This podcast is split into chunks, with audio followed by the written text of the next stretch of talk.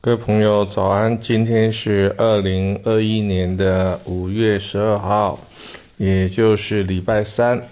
我们要来谈的是呃生活用心点啊，这是我的第八本书啊，里面呢有谈到一百四十七页，谈到写书法跟磨墨啊的一些相关的一些想法。那题目是你写书法为什么不磨墨？我来念一下这篇文章。我最怕人家问我一个问题。你写书法为什么不磨墨？我自认为是一个书法迷，对历史的传承呢有着强烈的使命感。但呢，在企业啊当中呢，步伐是非常的快，啊，讲求了量产啊，追求利润。那总是在工作的闲暇之余呢。才想到要找回儿时的强项，把自己的书法能力呢恢复。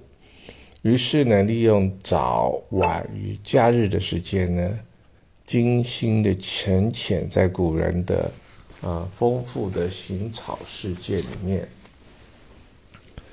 那希望从临摹当中呢，能够找到一些啊实力。那通常呢是在。呃，壮年的时候呢，能够在书法的艺术上呢，有一定的水平啊。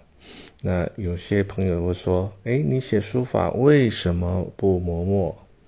我当然曾经磨墨过，但是后来放弃，原因是 我们在企业界待久的人呢，总是想到啊，跟老板一样啊，都是精简人力、精简时间成本。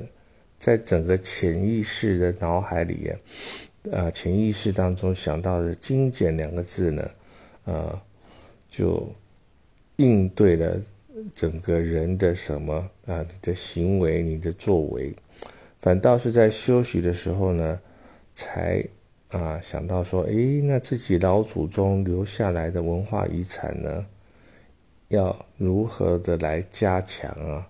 否则就是。虚度一生啊！我们在企业啊界里面呢讲到叫做 KPI 啊，这个 KPI 叫做 Key Performance Indicator，它是一个关键绩效指标。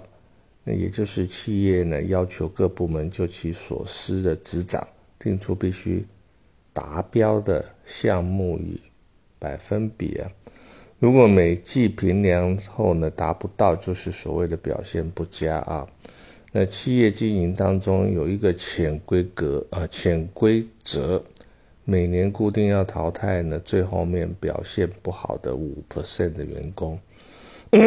这种物竞天择的管理模式啊，把人当做经济成长的要素呢，忽略了人文素养的一个。价值呢是一个很纯粹西方管理的模式，很铁血啊，很无情啊。那对许多经营者来讲的话，啊，当然算是有效啊，一种鞭策。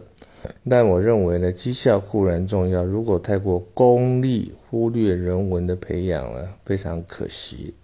那在科学发达、技术昌明之际呢，磨墨呢？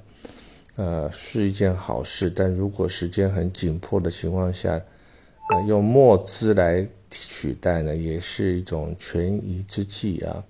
那不磨墨呢，当然是用墨汁呢，是符合精简呢现代人生活的一个呃流程呢。但如果你时间变得比较充裕呢，还是可以把磨墨哈当做是一种情趣。或是写书法过程当中的一个热身的运动，那把心呢借借着磨墨呢先沉淀下来啊，那有时候我们也会感受到磨磨墨人磨墨墨也磨人，也就是在磨练心性啊，在时间充裕的情况下磨墨，我也是赞成的。好，那今天就讲到这边，感谢您的聆听。